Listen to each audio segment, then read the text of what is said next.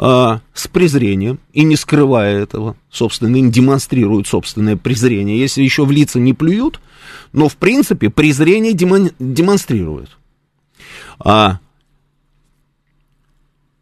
перекрывают кислород. Если кто-то из них собирается там, открыть какой-нибудь свой хитрый бизнес. Причем бизнес-то здесь, но есть же компьютер, интернет, там все дела, и очень многие на это рассчитывают, что они там сядут, да, здесь дали квартиры, там сядут, какая-то подпитка есть, жить можно, значит, а еще и плюс будем делами какими-то заниматься, вести, продолжать бизнес Российской Федерации. А, перекроют обязательно кислород, рано или поздно, и вышвырнут сюда пинком под зад. Они приедут сюда, и вот давайте теперь будем рассуждать с точки зрения людей, которые родину не бросили, которые поступили по-мужски, сказали надо, значит надо, которые точно такие же, как и те, которые убежали через границу ничуть не хуже и ничуть не тупее, и тоже занимались и бизнесом, и тоже работали, и тоже с семьями, с детьми, со всеми делами, но эти люди это делают. Вот с точки зрения этих людей, в чем была бы справедливость? Или же, или же, вот Евгений Варкунов, допустим, прокрутился в свое время, ну, крученый, допустим, оказался человек, прокрутился в свое время, нашел какие-то товаровед за вклад, и через этих товаровед за вклад купил себе военный билет. Или вначале медицинскую справку, а потом на основании этой медсправки купил себе военный билет. И сидит такой. Значит, а я пошел и отслужил. И вот мы, значит, э, ну, такие вроде бы как одинаковые, но не совсем, да? И он возвращается и работает заместителем министра. И я работаю заместителем министра. А почему так должно быть? Или же он идет и работает начальником а, какого-нибудь отдела службы судебных приставов. Хотя, казалось бы, не может этого быть. Но есть же такие? Есть. А это же военизированная у нас история, правильно? Ну как, хворый абсолютно Евгений Варкунов, такой крученый, да? И тут раз и командует, допустим. А еще лучше будет, если еще и мной будет командовать. И такие случаи наверняка могут быть. Справедливо это? Это несправедливо. И мне кажется, что вопрос справедливо или несправедливо нужно задавать ровно вот с этой самой позиции, из позиции вот этих вот самых людей, которые оказались некрученными и пошли, отдали долг родине, и все, как положено.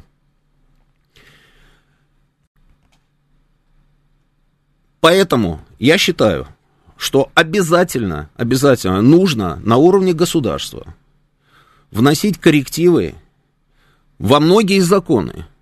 Если этих законов нет, эти законы нужно, собственно, принять. И вот энергию, допустим, некоторых депутатов в Государственной Думе, в принципе, можно было бы на это и направить. Обязательно нужно сделать так, чтобы у людей, которые все сделали по-честному, и не крутились, чтобы у них были просто огромное количество преференций по всем направлениям. Ну, например, вот я вспоминаю, там, я поступал, когда в институт, там, давным-давно это было. Со мной одновременно на вступительные экзамены приходили ребята в военной форме. И не потому, что им нечего было надеть. Не, не поэтому. Они специально приходили в военной форме, показывая преподавателям, которые принимают экзамен, что он после армии, этот человек. И отношение к ним было соответствующее. Потому что если бы мы с этим человеком в форме набрали бы одинаковое количество баллов, а было бы только одно, допустим, место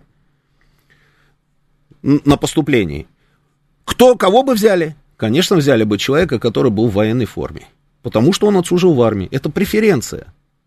И это было правильно. И таких случаев очень много было в советское время, почему бы не вернуть эту практику?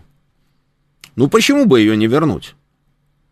Почему бы не запретить этим товарищам, которые, вот как Евгений, допустим, да, условный, там, прокрутились в свое время, почему бы не запретить им занимать определенные позиции? Можно перечень устроить этих позиций на государственной службе.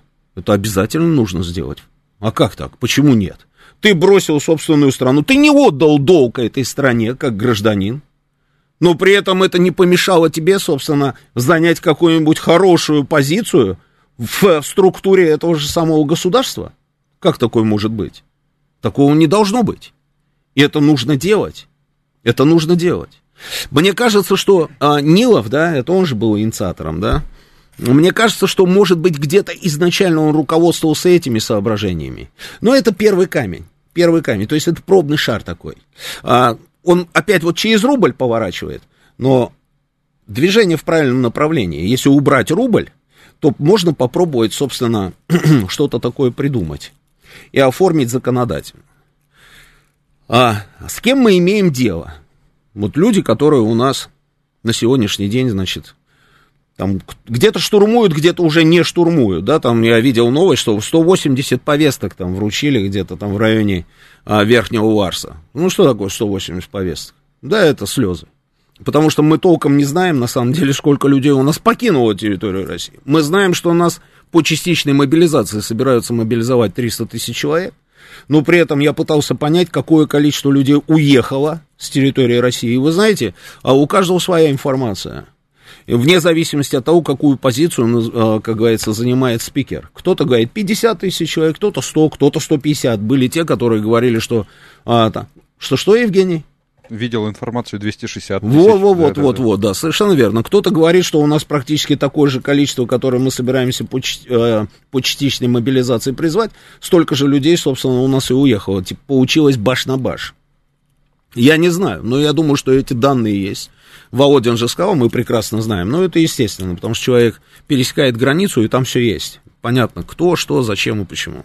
А, а кто такие эти люди? Вот Давайте попробуем. ну, я не знаю. Вот давайте попробуем рассуждать, да? Вот он, допустим, пересекает российско-грузинскую границу. Верхний Варс. Вот он там героически, значит, сидел сутками, а, ломал голову, где бы ему купить велосипед. Потом ломал голову, ну что, ну что ты смеешься, ровно так и было, да. Потом ломал голову, где ему купить скейтборд а, потом еще что-то, потом бросил велосипед, бросил вначале машину, бросил еще что-то, кто-то бросал там жену с детьми, главное, как говорится, соскочить успеть. Ну и, наконец, их начали вроде бы как пропускать, и по ходу стали вручать какие-то повестки. Причем я так и не понял, кому вручали эти повестки, потому что опять разная информация. По одной информации эти повестки вручали исключительно только а, тем людям, которые м, непосредственно зарегистрированы в Северной Осетии, да, это Верхний Варс, это Северная Осетия, Грузия, да. А по некоторым сведениям, значит, что типа всем подряд. Ну, не знаю, неважно. Вручали им там эти повестки. Остальных пропустили. А вот они проходят, Верхний Варс, да, вот она, эта граница. Вот они пешочком, значит, туда топают. Подходят к грузинской стороне. Прошли нашу там таможню, погранцов всех прошли, да, потом еще там, ну, метров 100-150 они протопали своими этими усталыми ножками, значит, а, дошли до грузинских а, пограничников с таможенниками. А что там дальше происходит? А дальше, дальше им дают подписать бумажку. Им дают подписать бумагу с текстом, что они считают, что Россия оккупировала часть Грузии, что Россия страна-агрессор. Я так не знаю точный текст. Я просто знаю, что эту бумажку им дают подписать. Это было еще и в Тбилисском аэропорту, на секундочку. Им дают подписать эту бумагу, а, что они осуждают Россию, что а, Россия агрессор, что Россия в 2008 году напала на Грузию, что, а, ну и так далее. Но если они оказываются там, соответственно, они эту бумажку подписали, правильно? Правильно. Скажите мне, пожалуйста, а это не государственная измена? Это не предательство собственной страны? Или это как? Типа, я такой а, правой рукой подписываю, да, а, сам покраснел, как тот воришка. Помнишь, да, в 12 суре? Я подписываю, да, мне как-то вот нехорошо, даже почерк у меня такой корявый, рука дрожит, и я так а, подписываю, а про себя думаю, а у меня фига в левом кармане, фига, хотя левая рука тоже на столе. Ну, у меня такая условная третья рука, она в кармане фига, да, это так не работает, так не работает. Они подписали эту бумажку, значит, это предательство однозначно. Дальше они уезжают туда. Или же они, допустим, переезжают там в районе Астрахани там, или еще где-то там границу а, с Казахстаном.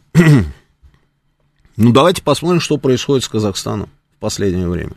А что происходит с Казахстаном в последнее время? Ну, Казахстан, а, ну, значительно так, мне кажется, ухудшил, а, скажем так, свои, свои, как это, как это назвать-то? А, ну, и, экономические, скажем так, и дипломатические отношения с Российской Федерацией. Ну, ухудшил. Можно говорить как угодно, там, да, подруг, как, как угодно там при, а, представлять эту ситуацию, но на самом деле так и есть. Сколько заявлений сделали казахские власти о том, что а, мы не будем, не будем помогать России обходить санкции, потому что потому. Хорошо, да. А, а мы, мы, мы вот решили, что мы увеличим количество поставок в Европу нефти и газа. Это же мы оттуда все слышим, да? Оттуда слышим. А, плюс ко всему мы слышали еще и огромное количество, там, я не знаю, а, как это называется, патрули какие-то там ДНДшные бегают и все а, пытаются прищучить людей, которые там, будучи в Казахстане, жителями Казахстана, которые родились в Казахстане, разговаривают на русском языке, им начинают рассказывать, что это неправильно, да?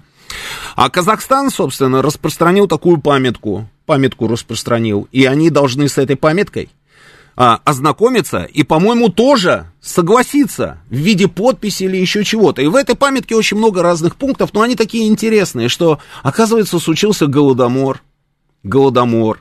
И от этого голодомора Вспоминаем Украину потихонечку, вспоминаем. От этого голодомора, значит, а, там погибло там огромное количество а, а, жителей Казахстана. Там не говорится еще напрямую, что это во всем была виновата Россия. Нет, там говорится про Советский Союз, но мы же с вами понимаем, на самом деле, в какую сторону дует ветер. Понимаем мы это? Понимаем.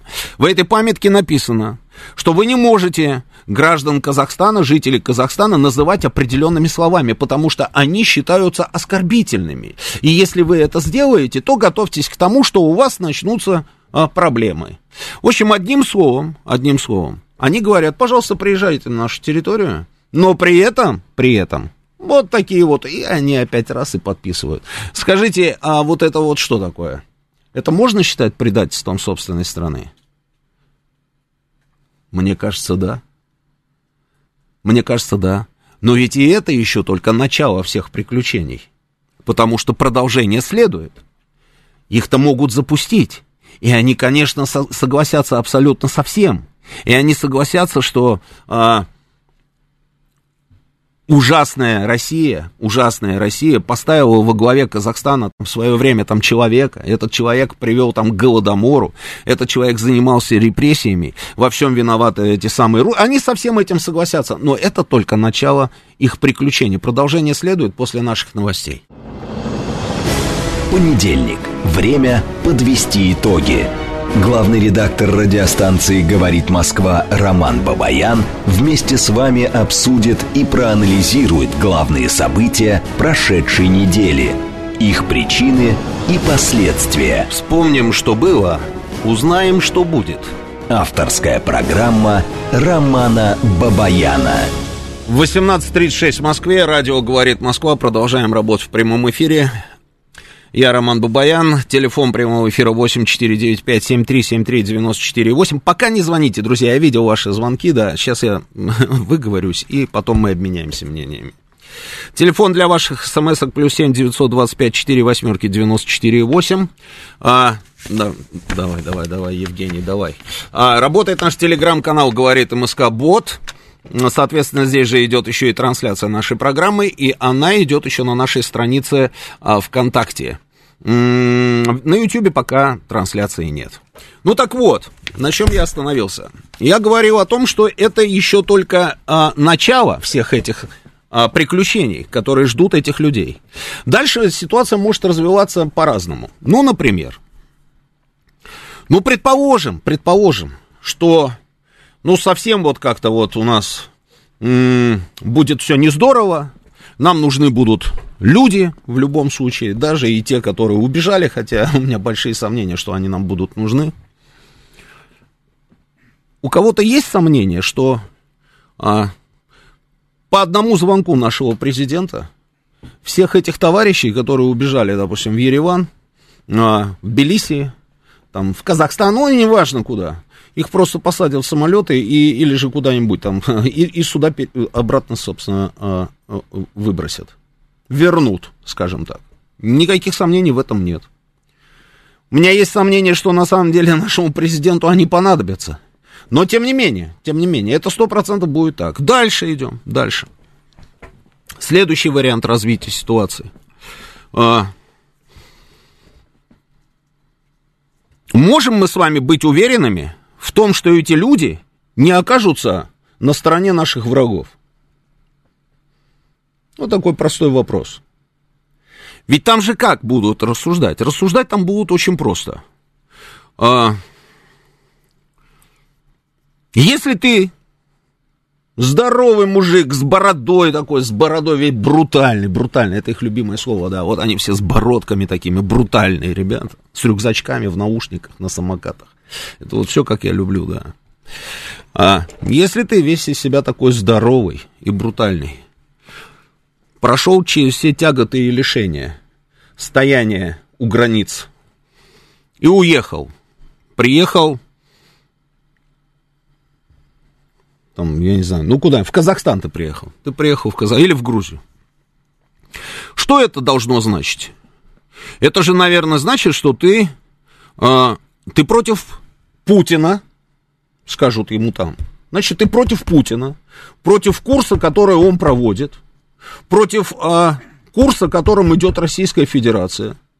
Соответственно, твой этот поступок мы воспринимаем как демонстрацию твоего несогласия. Правильно? С действующим в России режимом, это я близко, близко к их тексту, собственно, пытаюсь, пытаюсь, значит, импровизировать. Ну, а если так, то, старичок, надо, чтобы ты как-то послужил стране, которая тебя приютила. Ты же расписался на границе с Грузией, что ты считаешь Россию агрессором, а территорию оккупированной. Поэтому будь добр, Отрабатывай за то, что есть возможность сходить там куда-нибудь скушать хачапури и сидеть на берегу Куры.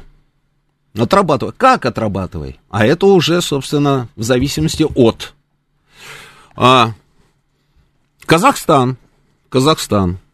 Ну, то же самое. То есть, если ты уехал, если ты уехал, то давай, старичок, отрабатывай. Как отрабатывать? Ну, например, например, давай-ка попробуй попробую влиться а, в наше движение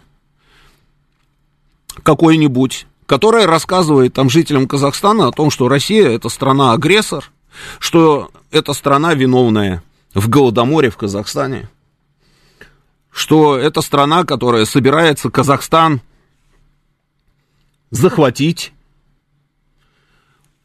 Ты же отвечал, чей город Павлоград? Видел ты это видео? Нет? это удивительно. Значит, встречают вот одного такого с рюкзачком, значит, на той стороне. А, чей город Павлоград? А Казахстан, вот это, это вот какое государство? А вот это, понимаешь, да? То есть, вот отрабатывай. И очень много нового для себя могут узнать эти товарищи. Например, ну кто из нас вот там слышал фамилию, я не знаю, Голощекин? Ты слышал эту фамилию? Нет, я тоже не слышал этой фамилии до определенного момента. Но потом вдруг мне попалось видео, где человек, у которого в машине, он сам гражданин Казахстана, у него в машине георгиевская лента, а, это, по-моему, было в районе, так ориентировочно в мае, 9 мая, что День Победы, все, у него знамя Победы там из машины тоже, знаешь, в окно он так, значит, его выставил, да. Так машину заблокировали и, и потребовали убрать всю эту историю и знамя убрать, и ленточку убрать, и говорят, у нас запрещена там типа коммунистическая символика. А потом, потом продолжение этого видео, один из людей, который требовал и плющил вот этого человека, он начал рас, рассуждать на эту тему. И оказывается, оказывается, там давным-давно разыгрывается эта карта, что в свое время был такой человек, Филипп Исаевич Голощекин, настоящее имя и отчество Шая Ицекович. А, значит, что он, значит, в свое время, там, революционер, там, да, большевик, там, и так далее, и так далее, был председателем Самарского губосполкома, и его отправили в Казахстан. руководить Казахстаном. И что именно этот самый человек а, главный виновник голода в Казахстане в 1932-1933 годах. Я, если честно, вообще не слышал ничего про Голощекина никакого. А там, оказывается, это все уже давным-давно на таком колесе, что дальше некуда. То есть это ровно то же самое. У меня было дежавю. То есть это та же самая совершенно история, которая была на Украине. Они же начали с памятника Голодомору. Над Днепром поставили памятник Голодомору недалеко от родины мать. То же самое абсолютно. И рассказывают о том, что это кровожадный упырь, который, значит, вот Москва его отправила. Они вот они это сделали специально, в общем, одним словом. Сделали специально, да, и поэтому вот в Казахстане вот это вот случилось. Понимаете, какая штука? Мы ничего не знаем про Голощекина. Они все знают про Голощекина и уже давным-давно разыгрывают эту карту. И этих ребят они подключат к этому процессу обязательно. Обязательно. То есть они их подключат к любому процессу, который будет, собственно, против нас, но за них. Еще вариант развития ситуации. Но если ты демонстрируешь что-то таким вот своим отъездом, что ты против курс, ничего не хочешь иметь общего с современной Россией, ну, старичок, у нас есть неовласовские организации разные, и некоторые из них даже в зоне специальной военной операции нам показывали, да, по-моему, там разные всяческие кадры, как один из руководителей там какого-то банка, да, говорил, что жизнь у него удалась, а оказывается он, значит, вот а, вступил в русскую освободительную армию, в современную русскую освободительную армию. Почему? А кто сказал, что этих людей, собственно, точно так же туда и не включат? То есть вы хотели убежать от войны, а она пришла к вам под кровать с другого, там, как говорится, с другой стороны. Может быть такой вариант, может быть такой вариант. Но это их проблемы. Пускай с ними, что, что там будет происходить, пусть происходит. Но если мы возвращаемся к понятию справедливость, то я считаю, что а, эту справедливость нужно действительно восстанавливать. Быстро ты ее не восстановишь. Поражение в правах, да, может быть. А для тех, кто, собственно, в свое время вот как-то вот так вот себя не очень хорошо а, повел. Можно взять на вооружение опыт различных стран и посмотреть, как в этих странах обстоят дела. И не стесняясь там все это дело перенять. И наоборот, ребятам, которые не завибрировали и отдали честь, этот самый долг родине, там, и с честью проходят через вот эти вот все испытания, должны быть максимальные преференции рассуждать все время о том, что кого-то мы стимулируем рублем, а кому-то там а, что-то такое перекроем этим самым рублем, мне кажется, не очень правильная история. Ну, давайте вот, давайте по, по этому моменту обменяемся мнениями, потом пойдем дальше по основным событиям минувшей недели. Слушаю вас внимательно, вы в эфире, добрый вечер. Здравствуйте. Здравствуйте. Здравствуйте. Ну, я, честно говоря, не согласен с вами никого не надо лишать права, хотят выехать, выехали. Я сам 30 лет отслужил, правда, два года только в советской армии, остальное время э, по другому ведомству.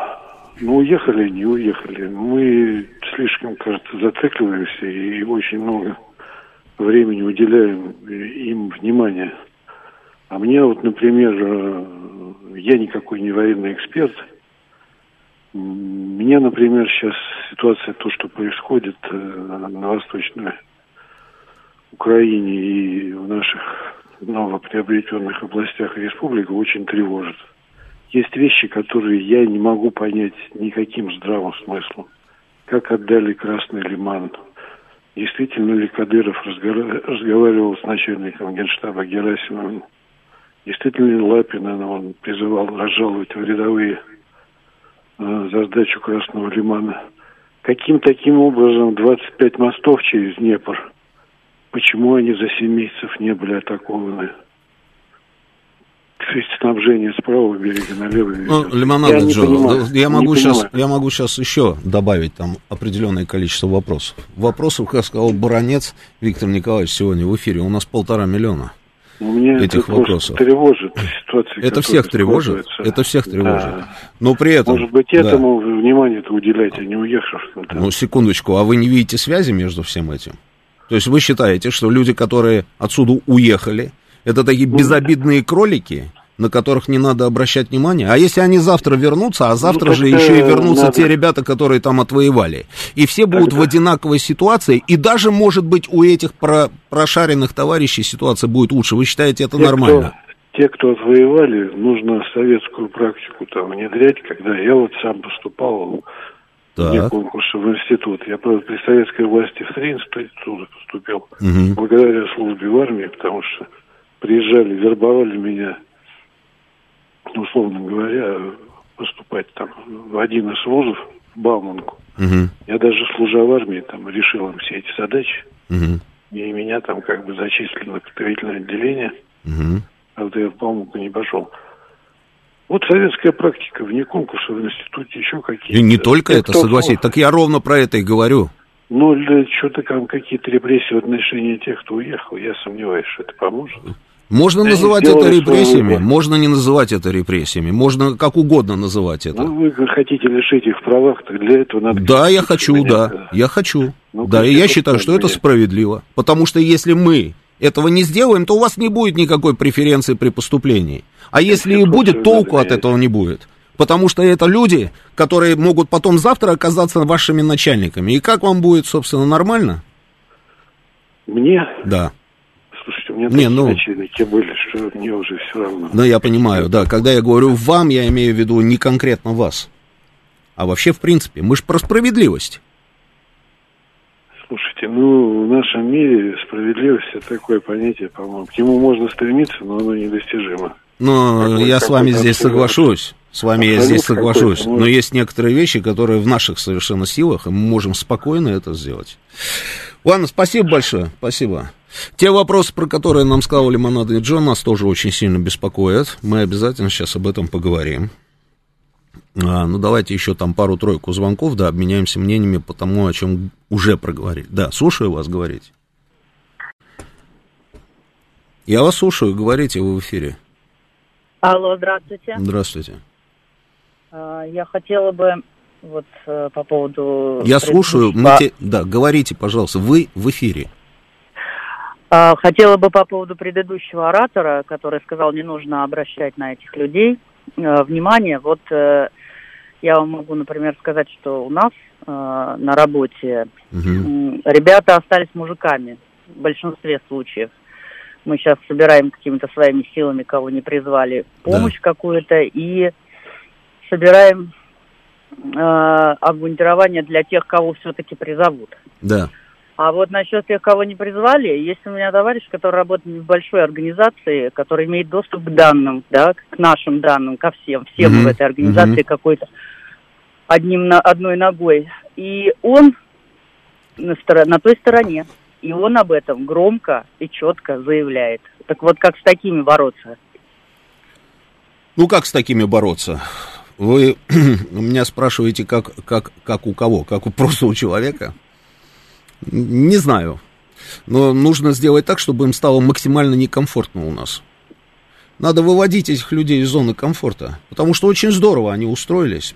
Находясь в организации, в которой мы все состоим одной ногой, это типа налоговой службы какой-нибудь, да, это я вот расшифровываю Банк, для... банк. Ну, банк, Банк. да, недалеко, как говорится, я ушел. Банк, да. А, нормально устроился. Человек, который против России, но при этом абсолютно, как говорится, без какого-либо там, я не знаю, зазрения совести продолжает находиться в этой России, прекрасно себя чувствует, получая очень хорошую зарплату. Это нормально? Нет, это не нормально. Выводить из зоны комфорта нужно этих людей. И чем быстрее мы это сделаем, тем лучше. Проблема в том, что у нас их очень много. Но очень многие, наконец-то, собственно, как говорится, расчехлились, да, и мы больше этих людей не видим. Они вот сами подчищают там определенные моменты, продавая там дома там и все остальное, и, и уезжают, и бог с ними. И это хорошо, это хорошо. Спасибо. Но только мы должны помнить этих людей. Мы лицо. обязательно, мы обязательно, мы не злопамятные, но, как говорили там, мы не злопамятные, но память у нас хорошая, да. Мы должны помнить обязательно. Спасибо за ваш звонок. Следующий звонок. Слушаю вас. Добрый вечер. Говорите вы в эфире. Добрый вечер. Добрый. Абсолютно вами согласен, это Андрей Москва. Да. Еще такие вот есть мысли, что на самом деле наверное, правильно было бы сделать так, что в институт может поступить молодой человек только в том случае, если отслужил в армии. Не перед армией, а именно после армии. Отслужил, пошел в институт. Не отслужил, там уже другие вопросы. Ну, тут, тут есть моменты определенные. Есть моменты, потому что после армии ты уже не помнишь на самом деле очень многих вещей. Ну, это я вот, Да, это- да, я вот это- по себе, да, там сужу, допустим, там я ушел после второго курса, я закончил два курса, и потом меня призвали, потому что я в школу пошел с 6 лет. И, соответственно, я закончил ее раньше и успел к моменту 18-летия два, Да. курса, два курса Да, закончить, да, да. Но когда Самое пос- интересное- пришел самое после армии, уже половину не помнил. Это понятно, но смотрите, у нас идут в институт все, кому не лень. Я Мгм. считаю, что в институт должны идти люди те, у которых реальные способности к науке, а не просто тупо «я вот хочу иметь высшее образование». Есть у тебя наклонности к науке? Тянешься ты к этому? Есть у тебя знания? Я думаю, что и через два года, если ты отслужишь в армии, ты все равно эти знания восстановишь за 2-3 месяца. Да, кстати, такой вариант тоже, да, э, возможен. Спасибо, спасибо Да, большое спасибо. А, но смотрите, какая тоже, опять же, а, история. Здесь вот, если мы сейчас начнем а, с этой стороны заходить на проблему, да, то есть летим на маловысотный комплекс, выходим, да, на эту проблему и начинаем работать. Тут у нас просто а, а, бесконечное количество факторов. Ну, я так коротко. У нас каждый человек, который заканчивает школу, потенциальный студент. Скажете нет разве? Так и есть. Каждый. Потому что он в несколько вузов сдает документы. Сколько там вузов? Четыре, да, по-моему, можно сдать, да? Ну, три, допустим, ты раскидал, там, я не знаю, МГИМО, МГУ, а, там, РАНХИКС, а четвертый в качестве запасного аэродрома, там, Институт леса а, в Костроме, при всем уважении. И ты гарантированно обязательно станешь студентом. Вопрос, нам нужно, ну, ну, нужны в таком количестве вот эти вот, а, собственно, студенты? Нет. Почему я знаю, что нет? Да потому что очень многие из них, заканчивая, собственно, свои вузы, потом не могут устроиться по профессии никуда. Потому что в таком количестве а, они не нужны. А, но при этом и армия не получает определенное количество людей каждый год, потому что они все студенты, правильно? Правильно. Здесь вообще все это надо в комплексе менять, поэтому и давайте начнем хотя бы вот с того же, с чем мы столкнулись, как говорится, уже сегодня. Следующий звонок, добрый вечер. Но Ну, это не Роман- только наша проблема, простите. Это проблемы и американцев, например, тех же самых. Я никогда не забуду Трампа, а, который заявил о том, что у них, а, он учился там где-то там в какой-то школе, и у него в школе был парень, который мог разобрать э, с закрытыми глазами форт и собрать его какого-то там года, да. А сейчас, говорит, у нас кого не возьмешь, все там типа вот эти вот дипломированные перцы, а людей, которые работают там руками, то есть, на, которые владеют какой-то профессией, не хватает. Ну, у нас разве не то же самое, то же самое. Да, слушаю вас, говорите. А, Роман, добрый вечер. Здравствуйте. А, вот по поводу высказывания предыдущего оратора, я считаю, что нужно э, не служивших не брать на работу, скажем, в Росгвардию, в силовые структуры. Я об этом уже сказал. Но у нас Да, сплошь да, да, рядом это происходит. согласен. А как бы институт, ну, тут тоже с вами согласен, что за два, ну, сейчас уже по году служат, но тем не менее за год можно много подзабыть. Можно, А вот, а вот можно. по поводу работы престижной, я не знаю, там налоговая, силовые структуры, не служивших... Государственная конечно. служба называется. Да, госслужбы вообще Да. просто. Называется на- государственная служба. Все Да, по-честному. Ты пусть- выстраиваешь пусть отношения с служившие государством. Пусть Если не ты, служившие идут, идут в шоу-бизнес. Ну, шоу-бизнес или собственный бизнес пускай открывают, их Ну, же никто ну, не шоу, заставляет лечь и умереть. Нет. У них масса возможностей. Свой бизнес, пожалуйста. Коммерческие структуры, да на здоровье пускай идут, работают, там проявляют себя как угодно. тоже, Но с государством взаимоотношения должны быть просто обоюдные. Если ты не идешь навстречу государству, не отдаешь долг родине и так далее, и так далее, а вот так вот раз, раз, раз, раз, раз, и, и куда-то там хопс и увильнул, да, то, соответственно, и не имеешь возможности быть тут. Просто у меня есть не- не- несколько знакомых, которые вот, э, ну, в МВД, сейчас уже в Росгвардии э, служат, э, не служившие в войсках. Ну, может, они э, заканчивали училище МВД. Тут тоже есть Ну, нюансы. Да, нюансы есть, но вот тоже, мне кажется, все-таки училище МВД и армия, это ну, несколько разные Ну, вещи. разные вещи, но МВД это тоже военизированная структура. Человек может поступить в училище в МВД там, или университет МВД и, в- будучи курсантом, там, закончить его, да. Тут, да, тут Как есть нюансы. Везде есть свои нюансы. Да, короче. есть нюансы, да. Спасибо Ну, большое. суть, ну, суть вы поняли. Спасибо. Спасибо. 4608 пишет мне. Роман, я тот самый убегающий в Турцию. А, Вы в эфире читали мое сообщение. Так вот, вы меня переубедили. Теперь я помогаю мобилизованным, покупаю им экипировку, еду и прочие. Билеты в Стамбул на всю семью сдал. Если позовут, пойду. Честь вам и хвала, 4608. М, Спрашивают, будет сегодняшняя программа 2 или 3 часа? 2. Значит, эм, я понимаю и оправдываю этих людей, пишет 67.4. А вы готовы отдать двух своих сыновей, отдать сами знаете куда? Спрашивает меня Ирина. А почему двух, а не трех? Это раз. Во-вторых, сами знаете куда, это куда? Все четко прописано, Ирина. Кому, куда идти?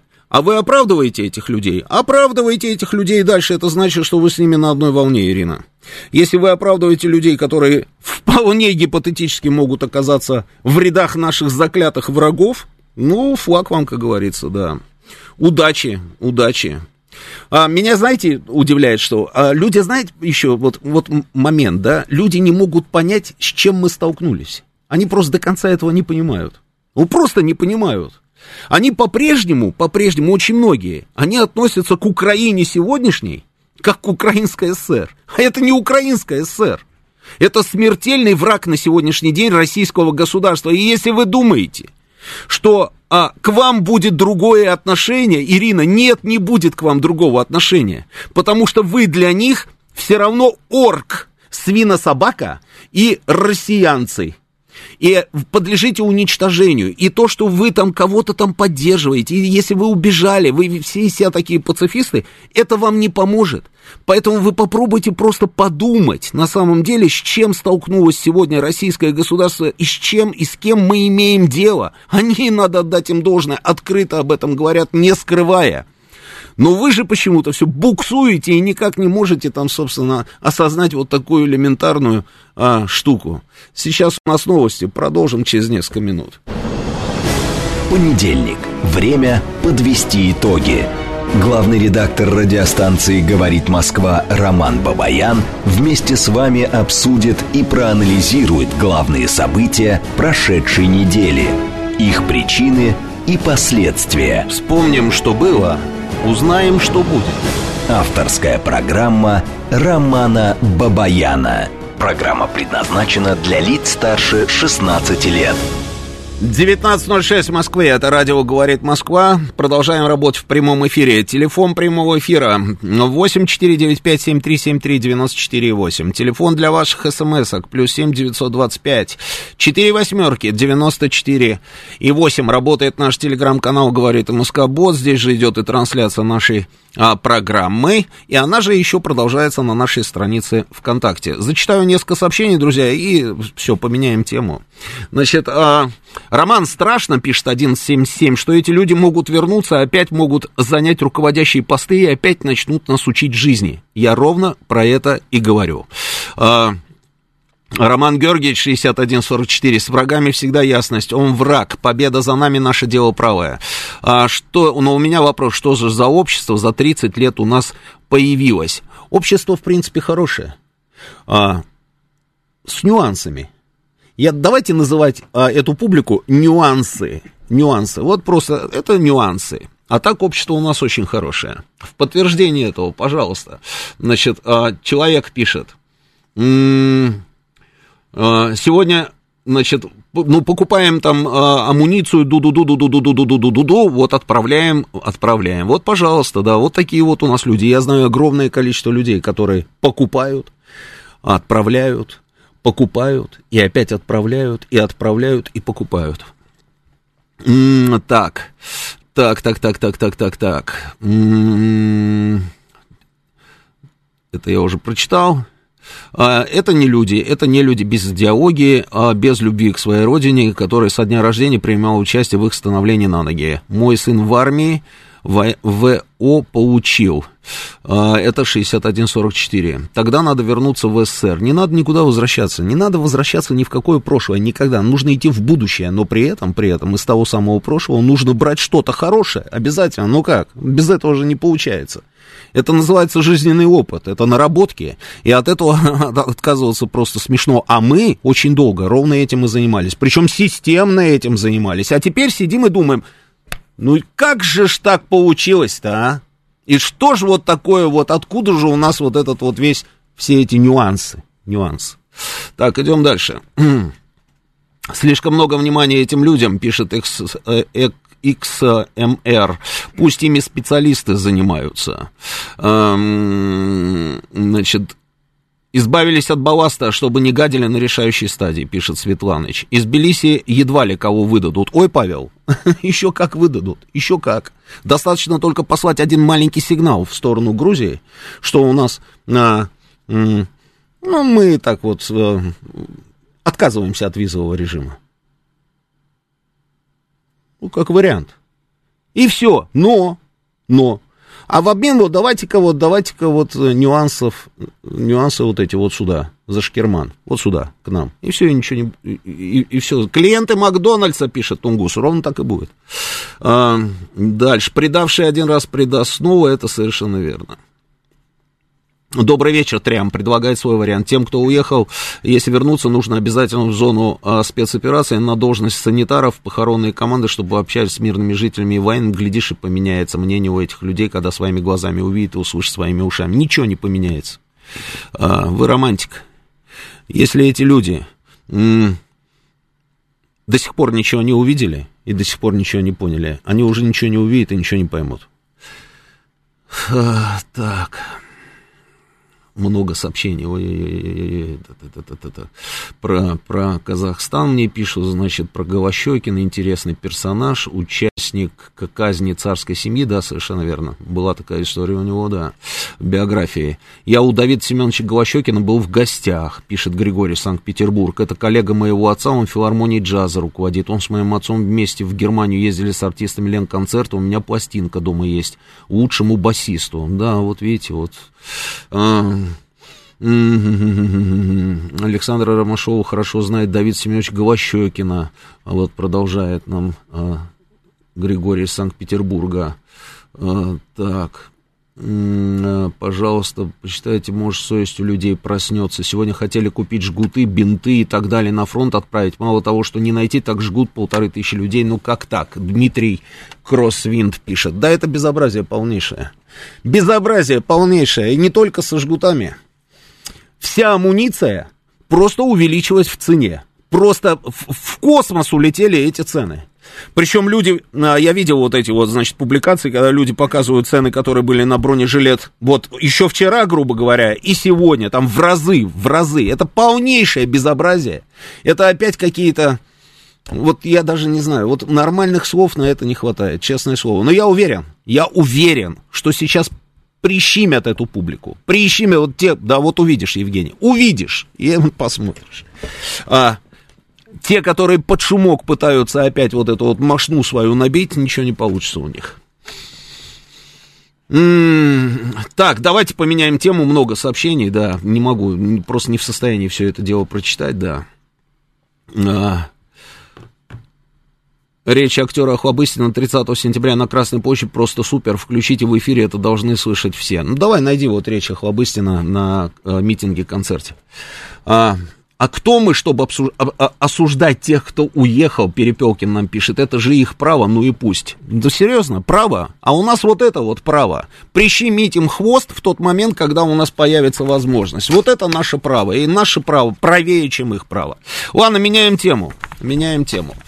А, ну что, самое заметное событие, естественно, прошедшей недели, это официальное признание России результатов референдума в Донецкой Народной Республике, Луганской Народной Республике, Херсонской, Запорожской областях.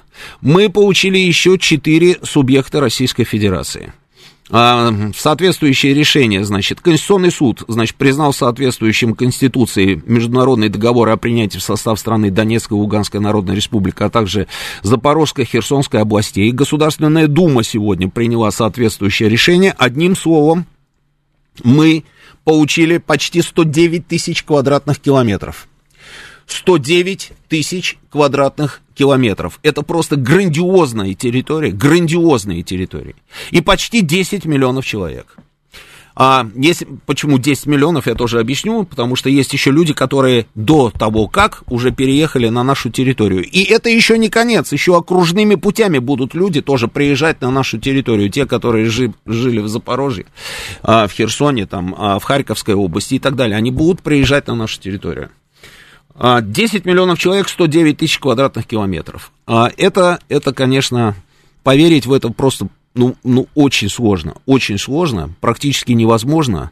А, в 21 веке мы вот, собственно, наблюдаем такие события.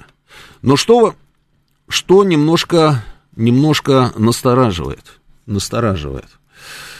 Я не буду говорить сейчас о о том, что происходит у нас непосредственно э, в зоне спецоперации, потому что пока, пока хороших новостей мы там с вами не видим. Мы действительно были вынуждены уйти из Красного Лимана. Э, и, судя по всему, судя по всему, это еще не конец, насколько я понимаю, потому что Украина продолжает наступать, мы продолжаем пытаемся их остановить. Ты Охлобыстина нашел, да, сейчас запустим. Пытаемся их остановить, сил для этого у нас пока нет. А, проблемы у нас совершенно бешеные. Я видел этот пост э, Рамзана Кадырова, где он обвинил генерала Лапина. Но я видел еще огромное количество всяких постов от других людей, которые, зная генерала Лапина, говорят, что Кадыров был неправ. Я не хочу вмешиваться во всю эту историю. Я единственное, что могу сказать. Мне вообще в принципе это все не нравится. Мне не нравится выяснение отношений в публичном поле. Вопросы и эмоции у нас у всех. Но мне кажется, не нужно этого делать. Знаете почему? Потому что вот любой раздрай, мы кому помогаем этим? Не, ну просто вот такой вот элементарный совершенно вот вопрос. Кому мы помогаем? Мы себе помогаем. То, что мы обозначаем проблемы и а, поднимаем эти вопросы, это, конечно, хорошо. Но это же можно делать и по-другому. Чтобы не повторять больше этих ошибок. Это можно делать по-другому.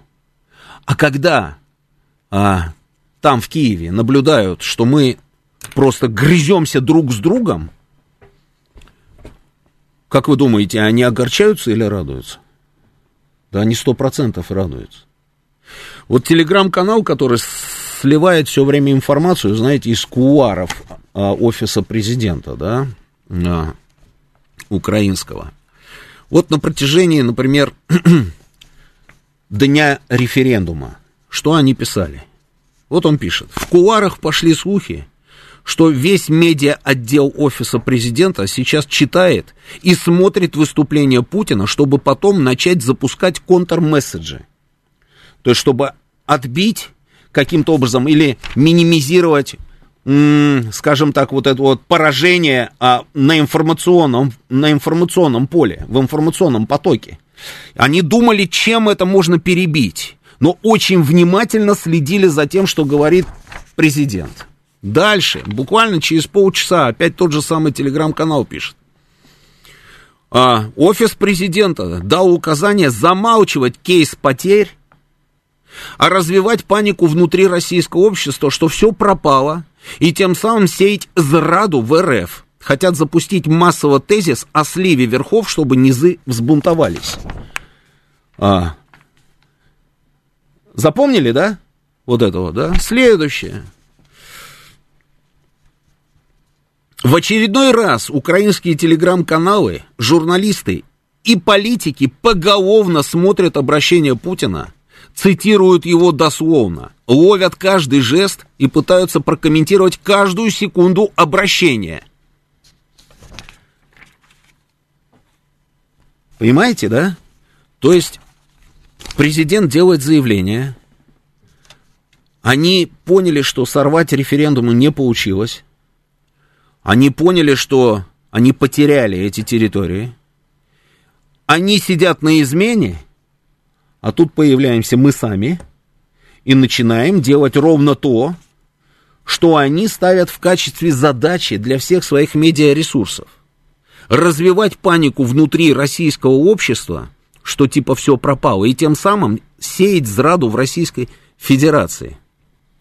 И мы начинаем выяснять отношения друг с другом. Одни, как говорится, а, в телеграм-каналах, другие в телевизионных репортажах, третий там еще где-то, еще где-то. И каждый мнит себя стратегом.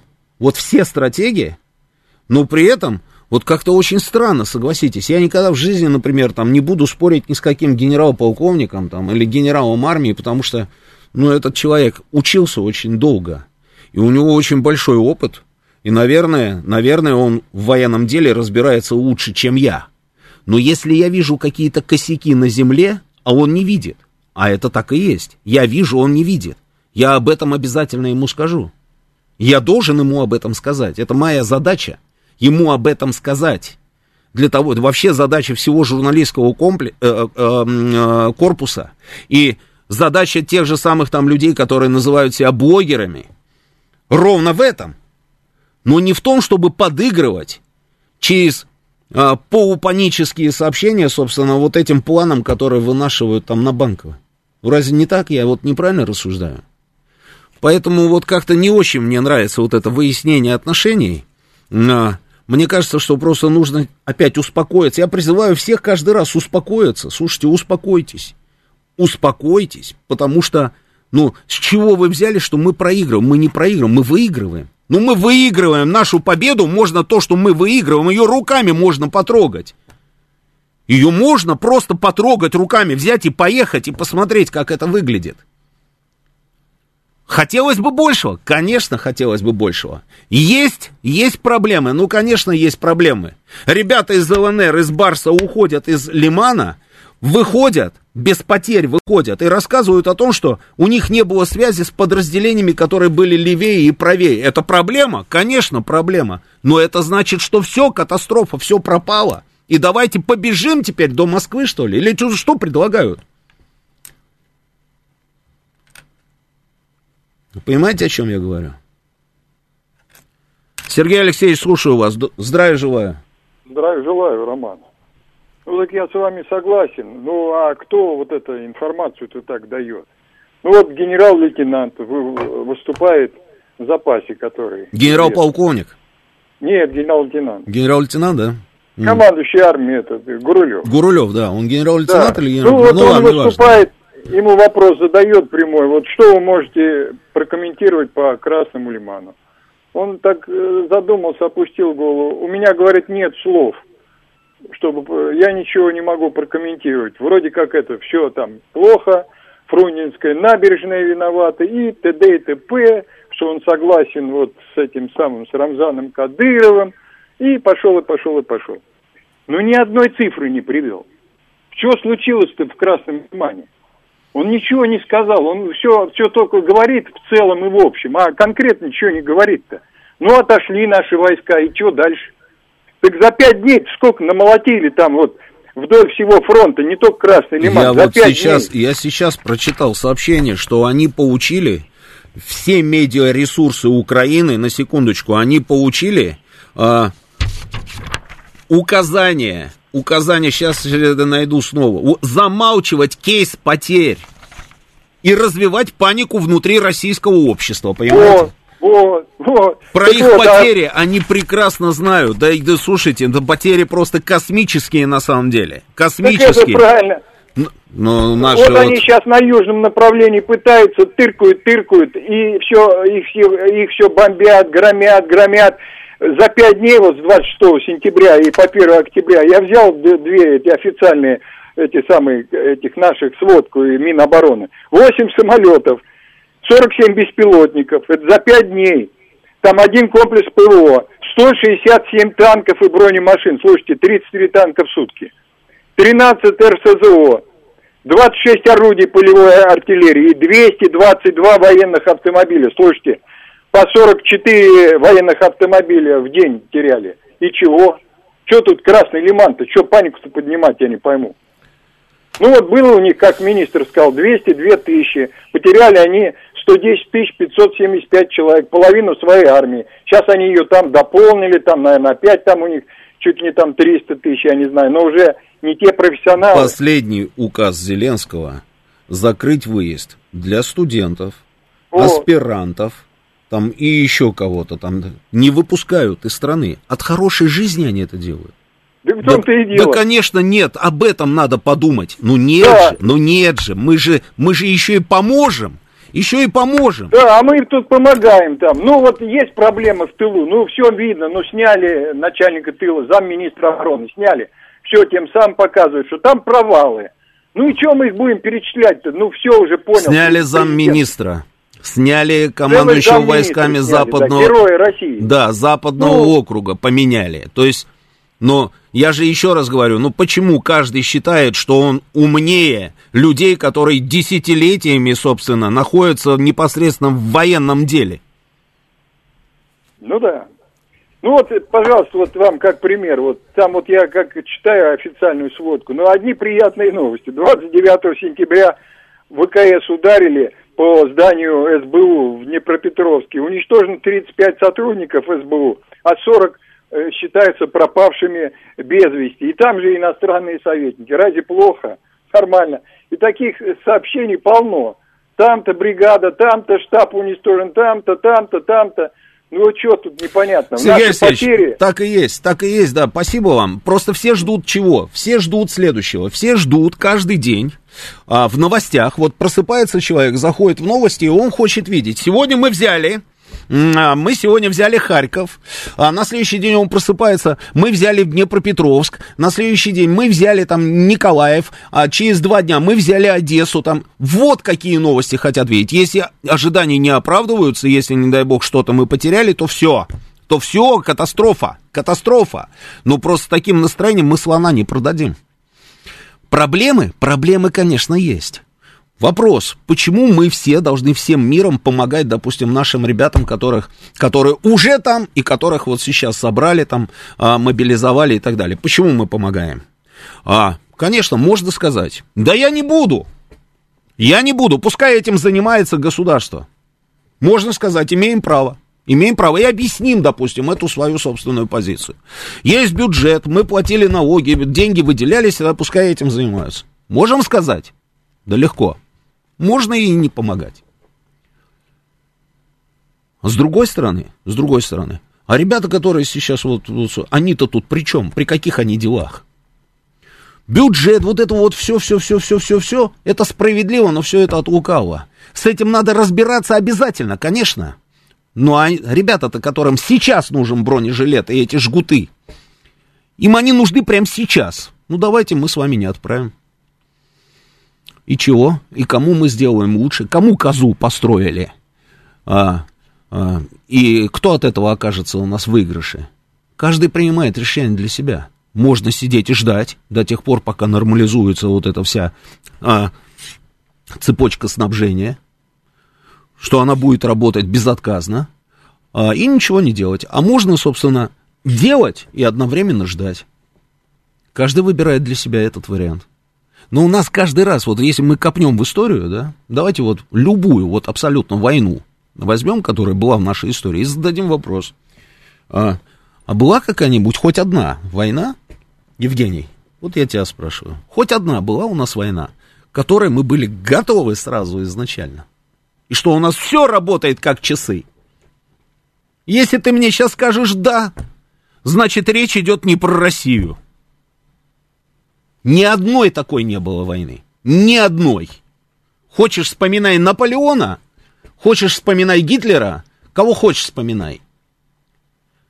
Мы всегда начинаем коряво, ну всегда. И каждый раз мы такие, да что же это такое-то, ешкин кот, опять вот и тут вот, и тут вот, ну почему вот заранее нельзя было? Я не знаю почему, это мистика, наверное, какая-то. Ну у нас вот как-то все вот так, всегда во все времена. Нет разве, Евгений? Да, к сожалению, это так. Можем мы что-то изменить? Гипотетически, да.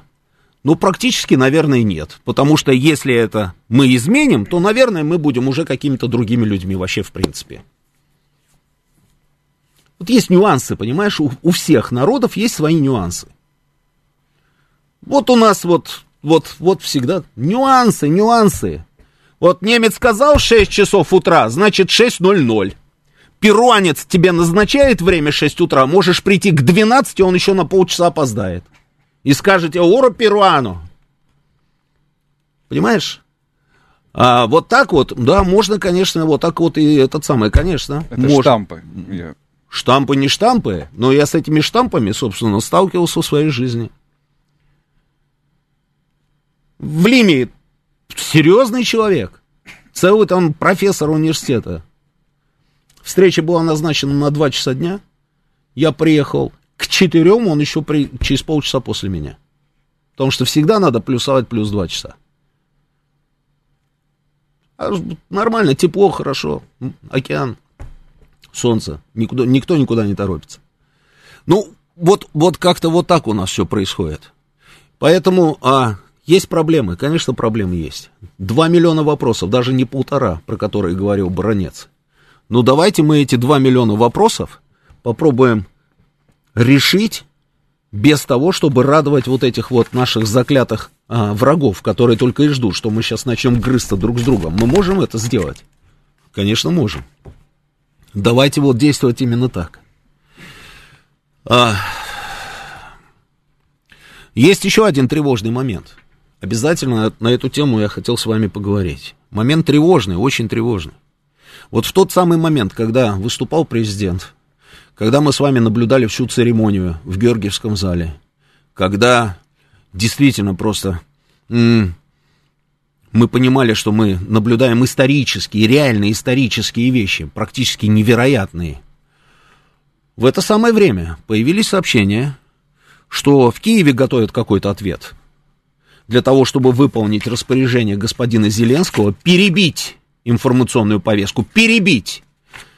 А, и плюс мы все еще получили информацию о том, что господин Столтенберг, который, может быть, и спит и видит, чтобы поскорее его там убрали с должности генсека НАТО в такие мутные времена и бросили его на должность какого-нибудь там Центробанка, да, что он там захотел возглавить, да. Но, тем не менее, пока он еще генсек НАТО, и он сделал заявление, что будет беспрецедентное заявление руководства НАТО. На 19.00 оно было запланировано. А, и Столтенберг появился в эфире после господина Зеленского, который, ну, это отдельная история, там вот эта вот крайне неудачная была а, штука с точки зрения пиара, он же пиарщик, когда он появился в окружении м, вот этого большого человека, который оказался спикером Рады, я никогда его не видел вот так вот рядом с Зеленским, чтобы я мог сравнить, да, очень большой человек, Стефанчук, а, и второй этот был министр обороны, и они подписали, да, я вижу, да, они подписали значит, какую-то там бумажку, так небрежно, причем Зеленский подписывал эту бумажку о досрочном вступлении Украины в НАТО. И через некоторое время в кадре появился господин Столтенберг и сделал заявление. Но это заявление почему-то оказалось не таким, которое очень многие ждали, и при этом ждали с тревогой. А что было потом, через несколько минут, сейчас новости на «Говорит Москва».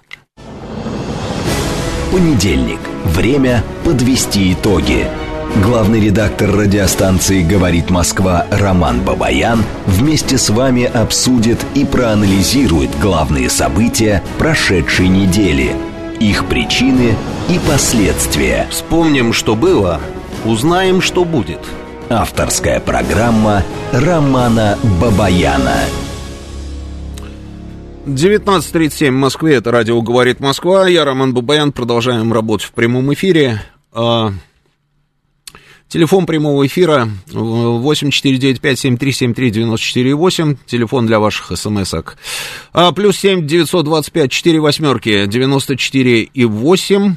М, Работает наш телеграм-канал «Говорит МСК-бот». И здесь же идет трансляция, она продолжается еще на нашей странице ВКонтакте. Читаю сообщение, подпись неразборчиво пишет. Дело не в России. Умирать? Вопросительный знак. За иллюзорные цели военачальников? А, главная ошибка маршрута вашей мысли в том, что они против России, а они просто не хотят умирать за иллюзорные цели руководителей. Вы серьезно? То есть вы такой весь из себя умный, а мы идиоты. То есть мы, наблюдая за тем, что происходило на территории соседнего с нами государства на протяжении нескольких десятилетий, мы, так вы думаете, и не поняли, что там происходит, а вы поняли?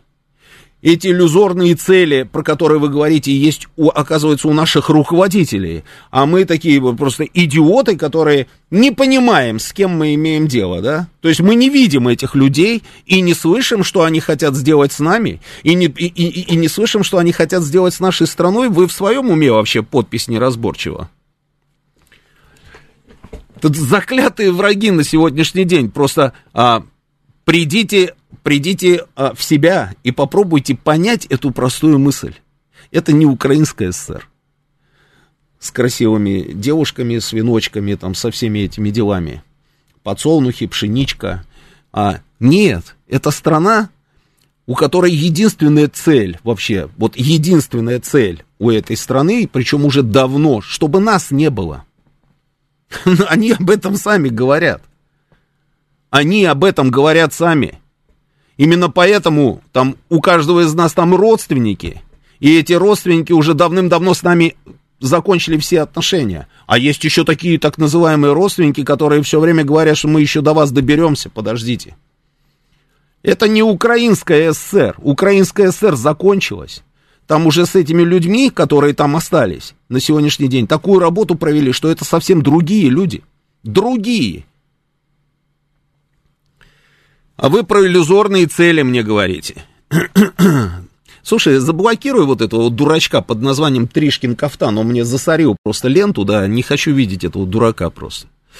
Оскорбляет просто мой разум, да, и, и не хочу просто отвлекаться. Ну так вот, возвращаемся к Столтенбергу. И тут появляется Столтенберг, который вдруг почему-то просто повторил слово в слово то, что говорили, и он, в том числе и он сам, а, неоднократно руководители различных стран НАТО, что Украину мы в НАТО принимать не будем, что НАТО не будет воевать с Россией, что они, конечно, будут помогать Украине, но при этом ты промотал, промотал ты его, вот он заблокирует, вот ниже, ниже, ниже, ниже. Вот он. Что НАТО на, конечно, против того, что происходит, особенно против присоединения, значит, вот этих вот территорий к Российской Федерации, но это не значит, что НАТО готово а, выяснять отношения с Российской Федерацией на поле боя. Потом появляются всевозможнейшие статьи. Нью-Йорк Таймс, например, заявляет о том, что Украине не позволят вступить в НАТО до завершения российской спецоперации, как минимум. А, потом появляются заявления господина Блинкина о том, что сейчас не время рассматривать такого рода вопросы. Потом появляются заявления ну, чьи только не появились заявления, да, там. И немцы выступили, и э, Барель там, по-моему, что-то сказал. Ну, все они повторили то, что они уже повторяли. Вопрос, а что случилось, почему?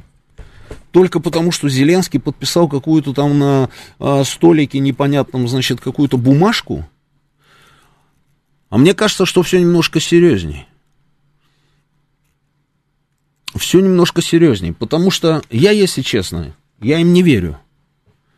Я им не верю, потому что прошло всего несколько дней, и вдруг проходит информация. Вначале она так раз проскочила, пролетела буквально информация, что некоторые страны НАТО уже поддержали вот эту вот идею о досрочном, ускоренном вступлении Украины в Альянс. И никто не обратил на это внимания, потому что вау идет информации со всех сторон, что нет, они Украину не возьмут, Украину они не возьмут, и не время и так далее, да, что это не соответствует критериям, что нужен консенсус из 30 государств. Потом раз, и еще информация так пролетает, что еще какие-то страны а, высказали за то, что, в принципе, они готовы принять Украину в ускоренном а, режиме состав НАТО.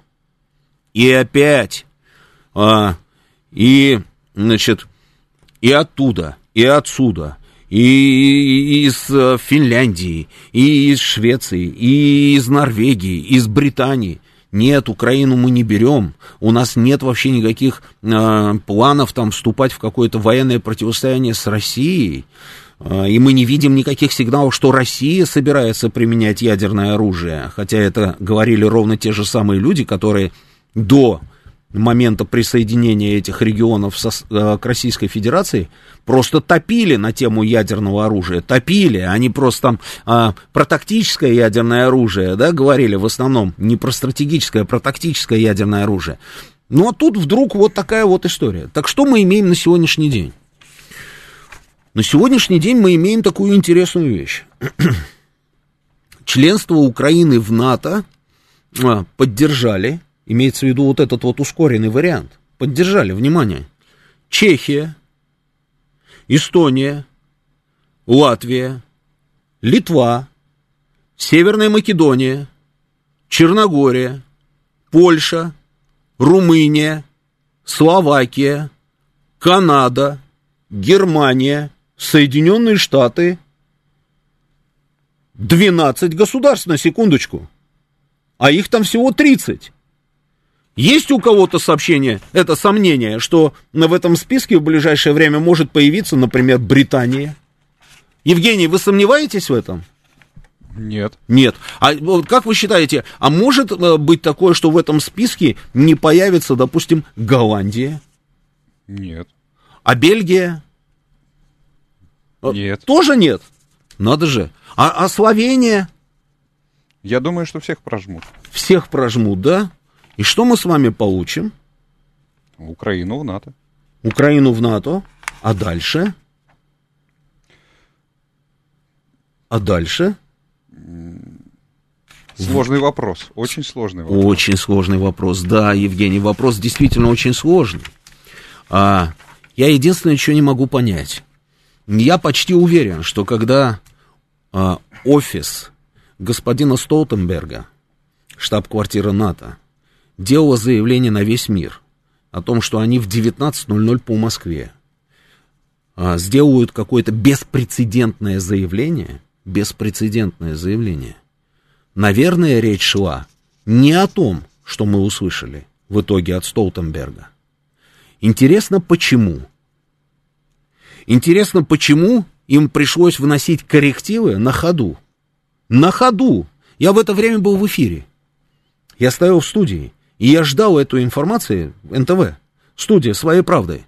Я ждал информации, и мне должны были, собственно, а, занести прям вот эти листочки с экстренным заявлением Столтенберга.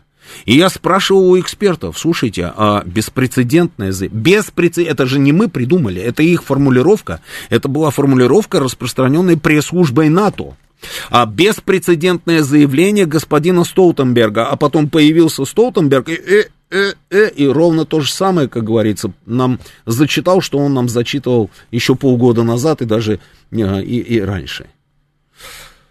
Что такое?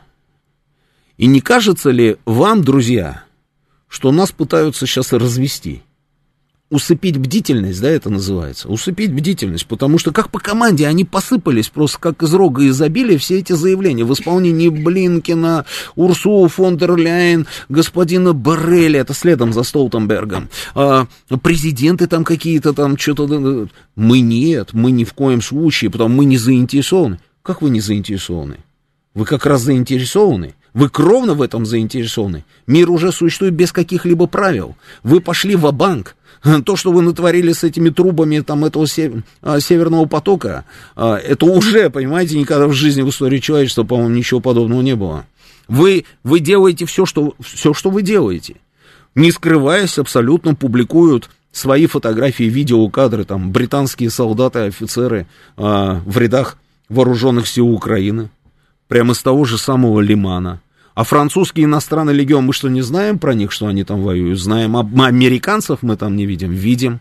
Они их называют как-то по-другому, по-хитрому? Ну, может быть, да. То есть, по большому счету, то Украина уже в НАТО. Освоение территории Украины с военной точки зрения шло 30 лет. Военное освоение территории Украины. Они, по большому счету, и так уже в НАТО. Но не хватает чего? Не хватает пятого параграфа?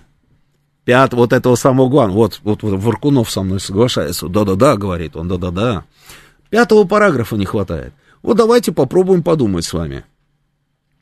А, если они все на протяжении определенного промежутка времени, небольшого, я так думаю, примут это решение. А чем это закончится? И от чего вообще в принципе зависит принятие этого решения. И почему Столтенберг вдруг забуксовал в последний момент? Он же не просто так сидел там у себя в новой штаб-квартире, не вот в этой, где ржавая эта железяка была, да? Я там был много раз, это штаб-квартира НАТО в Брюсселе, на окраине.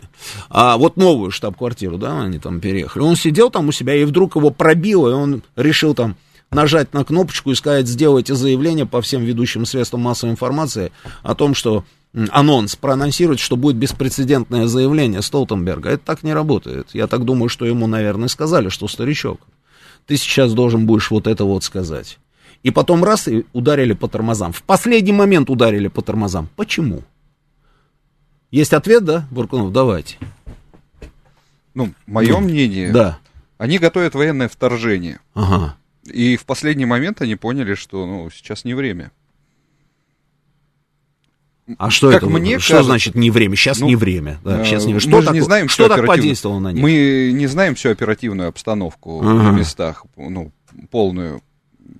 Возможно, есть какие-то нюансы на этот счет. Есть нюансы, да.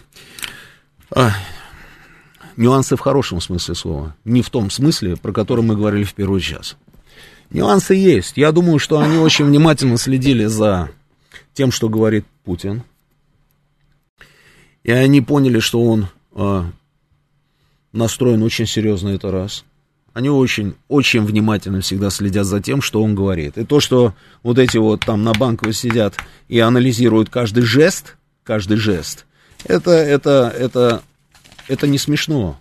И не только они анализируют каждый жест и выражение лица, и взгляда и всего остального. Они понимают, что Путин настроен очень серьезно, это раз. Потом они очень сильно ждали э, выступления второго, второго выступления Путина на митинге, концерте.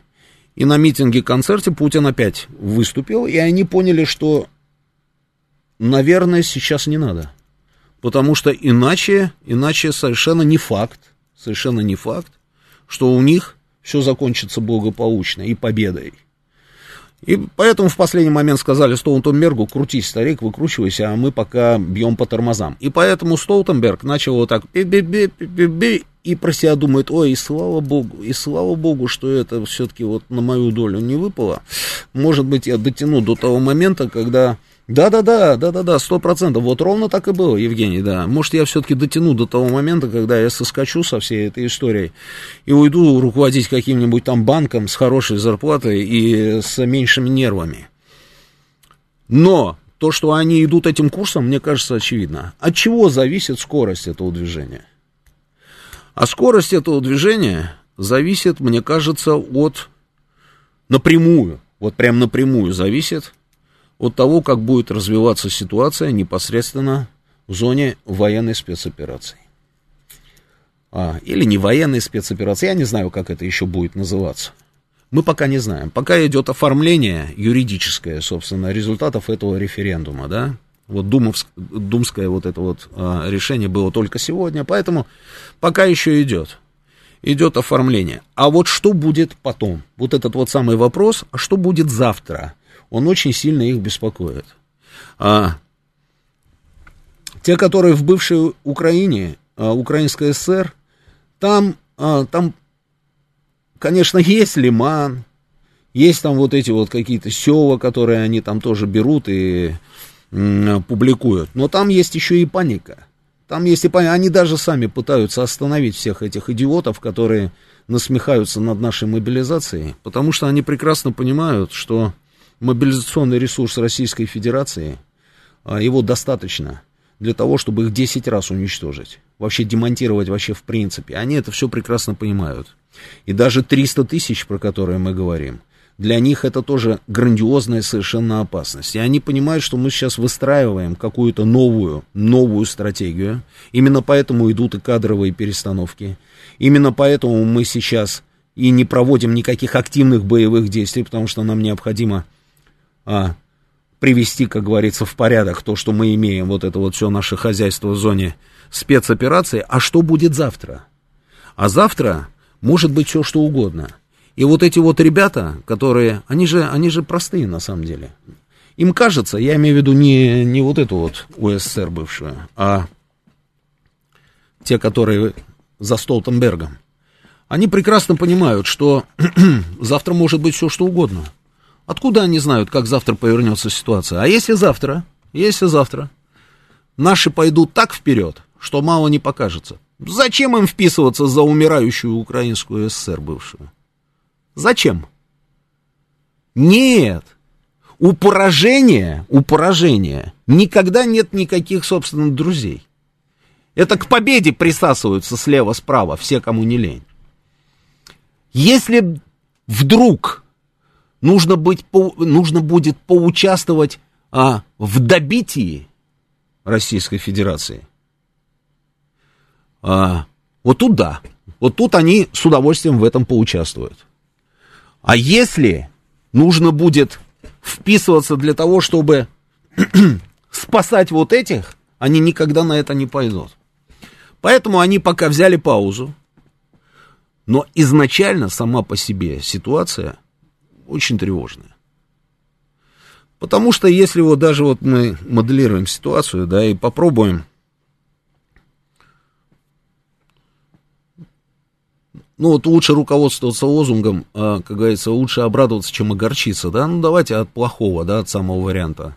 А, предположим, у нас все будет ужасно, все будет ужасно, и они, конечно же, тогда, посмотрев на то, что, оказывается, российские вооруженные силы не такие уж и страшные, Оказывается, и ресурса нет, и оказывается, и систем каких-то вооружений там нет, не хватает или еще чего-то. Ну, тут самый страшный берем, да, вот этот сценарий.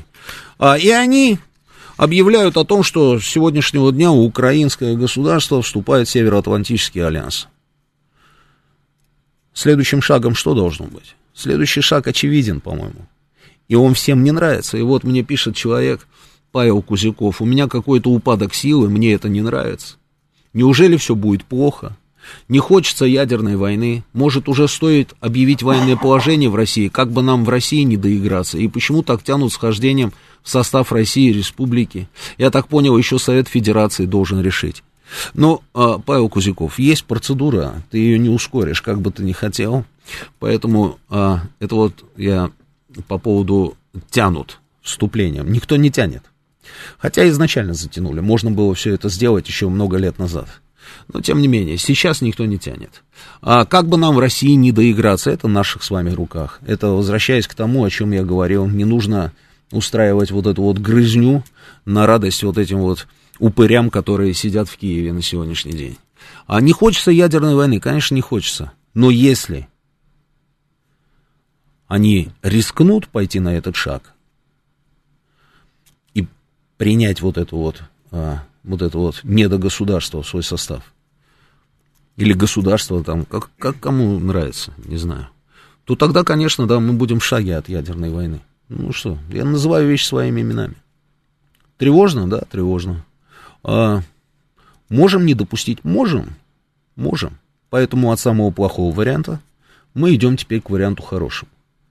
Мы сейчас налаживаем взаимодействие между частями мы укрепляем свои позиции за счет в том числе и тех, кто а, мобилизован. Мы перебрасываем дополнительное количество техники. Мы сокращаем процесс прохождения, там, я не знаю, команд. Мы ускоряемся, когда одно из каких-нибудь подразделений требует артиллерийской поддержки – и мы даем эту артиллерийскую поддержку не через 30-40 минут, о чем свидетельствуют некоторые очевидцы, а максимально быстро, мы действительно подавляем системы ПВО. И поэтому начинает в полный рост летать наша авиация. Мы, наконец, начинаем отрабатывать по их инфраструктуре. которая просто достала уже всех. Уже все знают координаты даже, по-моему, всех этих туннелей, мостов. Координаты даже уже, по-моему, все знают. Мы, наконец,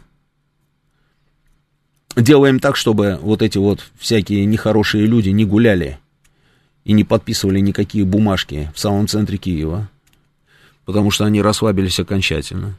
И тогда, сто процентов я вам говорю, и тогда никогда в жизни никакие Словакии, никакие немцы, никакие британцы, американцы, французы и же с ними не рискнут пойти на военный конфликт с Российской Федерацией. Вот так я мыслю. Ну, давайте, давайте пообщаемся, друзья. Слушаю вас. У меня есть еще буквально несколько минут, да. Слушаю вас, говорите добрый, в эфире. Добрый вечер. А вот как вы полагаете, не следует ли считать украинскую армию, учитывая то, что она воюет на сегодня практически натовским оружием на 100% и под руководством натовских инструкторов, э, считать всю эту армию натовскими наемниками и относиться к ним так, как относятся к наемникам? Но мне кажется, конечно, нет. Так как относятся к наемникам, вы что имеете в виду? Взяли в плен, расстреляли? Комбатанты там вот эти вот все, да, и так далее. Не распространяется конвенция о военнопленных, ну и со всеми вытекающими. Но я думаю, что не нужно этого делать. Нужно просто сделать так, чтобы от этой армии ничего не осталось. Следующий звонок. Добрый вечер. Слушаю вас. Говорите. Алло. Да, Роман, говорите. Добрый вечер, Сергей. Здравствуйте. А, чего-то такое у меня складывается впечатление, что э, вот да, вы меня с языка сняли по поводу второго э, выступления Путина. Они дождались, посмотрели, послушали. И они увидели 180 тысяч человек, на секундочку. Э, да, возможно. Да, и да, реакция да. какая-то была приостановлена. И э, типа мы вас берем в НАТО, господа украинцы. Но это будет потихоньку, потому что мы боимся оставить э, Украину, в принципе, без Черного, без Черного моря. Сейчас э, начнется операция дальнейшая там Николаев и до Одессы, останется Украина без Черного моря, она в принципе нам тогда будет не нужна блоку. Но мы э, плавно сейчас даем вам ЦУ максимально увеличить состав, э, там Лиман, там все прочее, забирать по максимуму, э, по максимуму обстреливать ар, ар, ар, арту, там и все остальное. Мы э, замылить глаз по поводу вступления в НАТО, потом плавно мы э, вводим войска. Я не удивлюсь, что это будут войска введены э, в ночь, там, э, тайно, и вдруг они э, покажутся там в один прекрасный момент. Ну, может быть, и прекрасный. Вот. И далее покажут документ, что он подписан. Э, это все понятно, да. Я, я понял, мысль ваша ясна, это я все понял. Еще раз. Значит, а, если, есть, все зависит от того, как будет развиваться ситуация непосредственно в зоне спецоперации. Если они увидят, что Украина терпит поражение, никогда в жизни они никуда ее не возьмут. Украина им на, на сегодняшний день, вообще в принципе Украина им нужна только исключительно как инструмент который работает против нас. Если мы этот инструмент сломаем и утилизируем, им не нужно тогда вот эти вот осколки этой кувалды, собственно, принимать а, в Североатлантический альянс. А если вдруг наоборот, вот тогда все, о чем вы говорили, я вполне допускаю. Но тогда у нас остается одна единственная возможность. И эта возможность делает, портит настроение Павелу Кузякову, и я думаю, что не только ему, но и многим из нас. Будем надеяться, что до этого не дойдет. Давайте посмотрим, как дальше будет развиваться ситуация. Сейчас закончатся все формальности с новыми регионами.